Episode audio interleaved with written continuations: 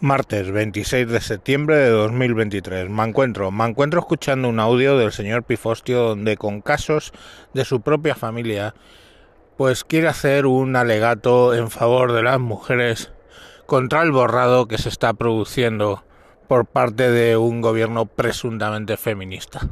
Os dejo con el con sus relatos. Este es un mensaje del señor Pifostio para el señor Mancuentro y sus oyentes. Seré breve porque sé hacerlo y porque la voz no me da para más. Quería hablarles de las barreras que les quedan por romper a las mujeres. Últimamente cada vez escucho eso en boca tanto de algunas mujeres como de hombres despiertos. Y les contaré algunas despiertos en el mal sentido y sarcástico de la palabra. Les contaré algunas historias muy breves de mi propia familia que en alguna de ellas se verán reflejadas. Verán ustedes, mis dos abuelas, la materna y la paterna, no pudieron estudiar, no porque no querían, sino porque tuvieron que ponerse a trabajar, como media España, en un pueblo o en la ciudad, porque no había otra cosa o porque vino la ruina. Las dos les habría encantado, tenían mucha curiosidad, pero eran mujeres. Y cuando estamos hablando de la primer, primer tercio del siglo XX, la mujer tenía que dedicarse, si podía, a, a criar a sus hijos, y si no, pues a trabajar y a criar a sus hijos si no entraba más dinero a casa. En fin, era lo que había. Lo que había en toda Europa, no se confundan ustedes. Pero verán ustedes, eh, mi madre, fallecida hace tres años, pues cuando ella se licenció, que no estoy seguro de qué año fue, si fue, pienso que el 68, 67, 69, uno de esos tres años, no era la primera mujer que se licenciaba. De hecho, en su carrera, que era eh, ciencias semíticas, o sea, árabe, islam se le llamaría ahora, pero con el añadido de hebreo, arameo, caldeo y siríaco. Bueno, pues más de la mitad ya eran mujeres.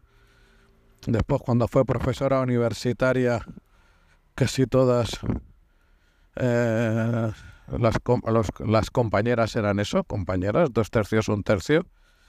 Ahí yo me pregunto directamente, ¿y qué barrera había que romper ahí? Porque les digo una cosa, yo mal hablo árabe y mal hablo hebreo de la calle y de escuchar a mi madre. Pero ahí no es pinta y colorea, ahí vale el mérito. Vamos, las más de las veces, y no entraré en detalles. Pero a cierto nivel, o sabes o no sabes, o tienes una cabeza portentosa que te entran esos idiomas tan ajenos al nuestro a la cabeza, o no te entran. Barrera de cristal, techo de cristal, mis pelotas. Mi suegra, pues, quiso estudiar, estaba más encuadrada en la en la generación, o sea, bueno, en el contexto de mis abuelas, aunque más joven, pero bueno, los pueblos, las cosas eran como eran. Trabajó en lo que hubo trabajo, pero ha tenido una curiosidad incansable.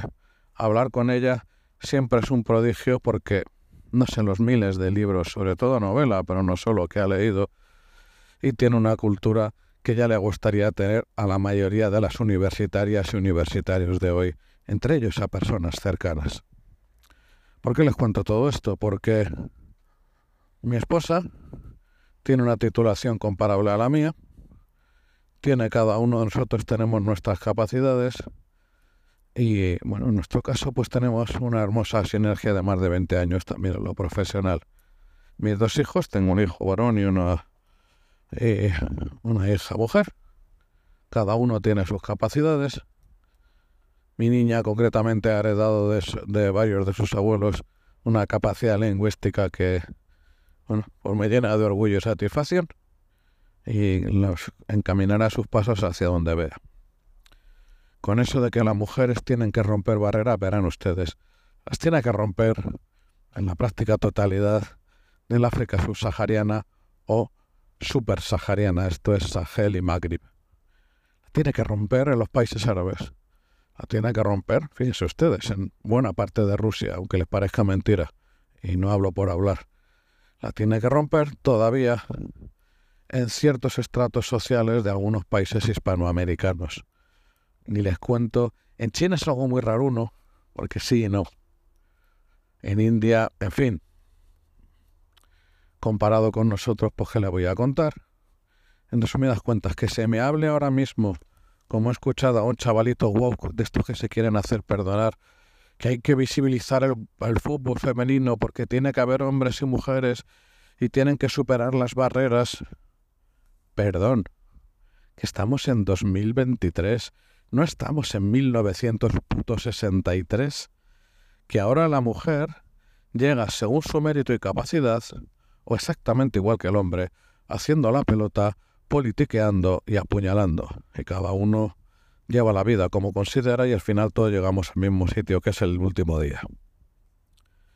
No puedo soportar que se abre de las mujeres como un todo, porque pone en el mismo saco a las personas capaces, a las personas constantes, a las personas talentosas, de las personas vagas que solo quieren ver series y ahí me da igual el género.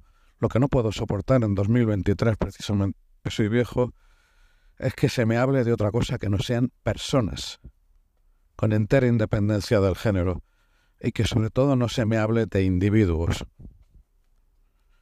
Porque mi madre no llegó a donde llegó por ser mujer, no. Llegó a donde llegó porque aunaba talento y capacidad de sacrificio. Llegó a donde llegó única y exclusivamente por sus méritos. Y décadas después todavía me encuentro gente que recuerda cuando le daba clase de, de gramática árabe. Daba exactamente igual que fuera mujer.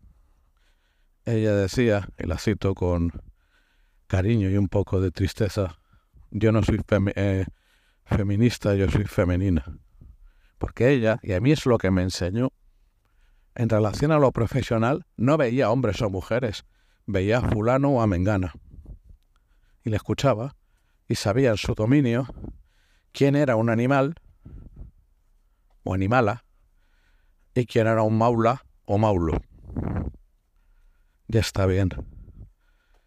No lo sé, no sé cómo cada uno las vidas que lleva, cómo se autopercibe a él o a los suyos, pero que en 2023 en Europa y concretamente en España se me hable de las diferencias de trato por género, como que las chicas acceden poco a las carreras de ciencias o que en algunos oficios eh, solo van mujeres y en otros solo hombres. Yo no sé si hay una mezcla de infantilismo con algo que echan en el agua y con pereza intelectual, porque no puedo entender como cuestiones completamente obvias, como que los cuidados son por naturaleza femeninos y que los trabajos de esfuerzo son por naturaleza masculinos, o hay peleas feministas por meterse a pocero o a minero o a, a cualquier otro tipo de trabajo peligroso o desagradable. ¿A qué no? A que lo único que estamos buscando son cuotas políticas o cuotas en los despachos importantes. Queridos amigos y amigas, háganse un favor a sí mismos. No presten más atención a esos personajes que además o viven en una extraña culpabilidad que no alcanzo a comprender, o si no, viven de la culpabilidad que generan en otros acerca de hombres, mujeres y viceversa. Somos hombres, somos mujeres, pero ante todo somos personas y tenemos nombre. Tenemos una carrera, tomamos unas decisiones y somos responsables de nuestros actos. Yo confío en que lo que digo es muy probable que conociendo a la audiencia del señor Mancuentro, muchos estén de acuerdo con ello. En cualquier caso, si son jóvenes, no les acompaño en el sentimiento más que en el mar vago de los recuerdos, pero les animo a que dejen de pensar en hombres y en mujeres y piensen en Juan y en María. Un abrazo a todos.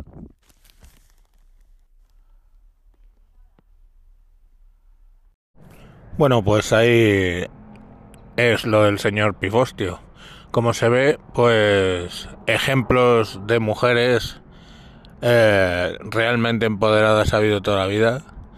Eh, problemas han tenido toda la vida, pero nunca se han convertido en víctimas del propio feminismo. Venga, un saludo, hasta pronto.